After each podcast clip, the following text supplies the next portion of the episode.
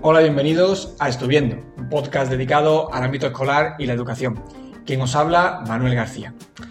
Hoy vengo a hablaros de algo que seguramente ya os habrá ocurrido, y si no os ha ocurrido, os va a ocurrir, que suele darse sobre todo en verano, que es cuando nuestros hijos pues están de vacaciones y tienen más tiempo libre, y suele ocurrir, suele pasar que no sepan muy bien gestionar pues todo ese tiempo libre que poseen en verano. Entonces, pues lo normal que ocurre en ese momento es que acudan a nosotros, ¿no? Y que nos vengan con la frase, papá, mamá, estoy aburrido. Eh, estar aburrido eh, no es malo, eso no es algo que debamos de intentar evitar, sino todo lo contrario. Yo tenía un profesor de matemáticas que decía que aburrirse es de tontos. Él siempre decía, eh, decía siempre que hay algo que hacer, que siempre hay algo que hacer, algo, un libro que leer, o un paseo que dar, alguien con quien hablar, alguien a quien visitar, alguien a quien dedicarle tu tiempo. Y es que en realidad somos el tiempo que nos queda. Y, aprovechar el tiempo parece que en esta sociedad de hoy en día, en la que vivimos tan ajetreados y con tantas, tantas responsabilidades, aburrirse está mal. Pero mm, vamos a descubrir a lo largo del programa que todo lo contrario. Seguramente como adultos también os habrá pasado que cuando estáis de vacaciones, habéis estado en algún sitio sin vuestras responsabilidades diarias de, trabajo y demás, pues no habéis sabido muy bien gestionar tampoco ese tiempo. El decir, bueno, ¿y ahora qué hago? ¿Qué puedo hacer? A mí, por ejemplo, personalmente me cuesta mucho trabajo estar sin hacer nada. Incluso cuando a lo mejor voy a la playa o no soy el típico que se sienta a tomar el sol, sino que yo tengo que estar o haciendo un cachillo o dando un paseo o construyendo una muralla para que el agua no pase. Siempre estoy intentando hacer cosas o inventando cosas para, no estar pero porque soy así, ¿no? Pero eh, nuestros hijos, eh, debemos intentar que nuestros hijos pues lleguen a ese momento de aburrimiento. Eh, ¿Por qué deben llegar a ese momento de aburrimiento? Veréis, si nosotros intentamos pautar o intentamos siempre marcar el juego de nuestros hijos, diciéndoles lo que tienen que hacer y cómo lo tienen que hacer, su mente no va a llegar a expandirse, no va a llegar a imaginar juegos nuevos ni a probar cosas nuevas. Porque va a tener un inicio y un fin lo que están haciendo. Y, van a, no van a, intentar salirse de ese caminito que le hemos marcado y su mente va a estar muy concentrada en hacer lo que tienen que hacer lo mejor posible.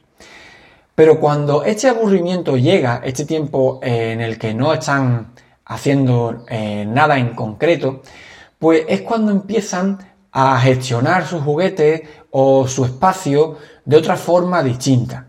Quizá eh, se suban al sofá y piensen que es un barco, o cojan su juguete preferido y le den otro uso distinto al que han estado acostumbrados a dárselo normalmente, inventen historias, mezclen y combinen componentes de sus juguetes, a lo mejor una pieza de construcción, eh, cogen un cochecito, la meten dentro para esconderla, en fin, se le pueden ocurrir muchísimas cosas y es porque la imaginación eh, eh, llega a ello, aflora y en su mente empieza a imaginar situaciones, personajes, historias, con una riqueza y con una importancia para su desarrollo pues grandísima. Entonces debemos intentar dejar que nuestros hijos se aburran, porque eso es maravilloso y es una de las mejores cosas que pueden hacer.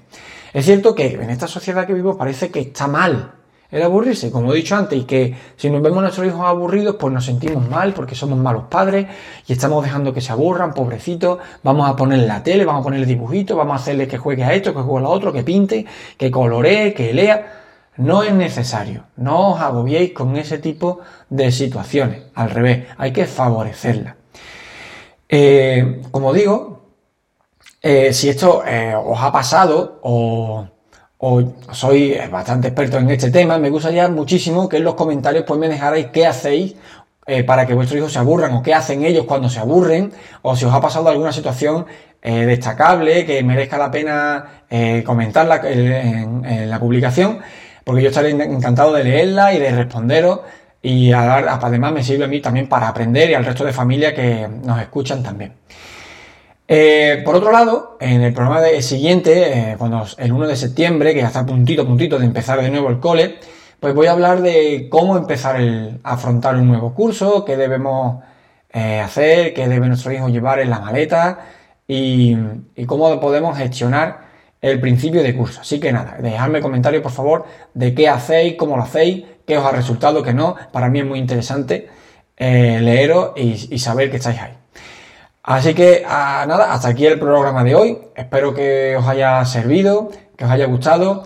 Pues para eso lo hago, eh, por y para vosotros. Y nada, recordad que si os ha gustado, la mejor forma de agradecerlo es compartiéndolo, haciéndolo llegar a más familias, que es de lo que se trata, ayudar al máximo número de familias posible.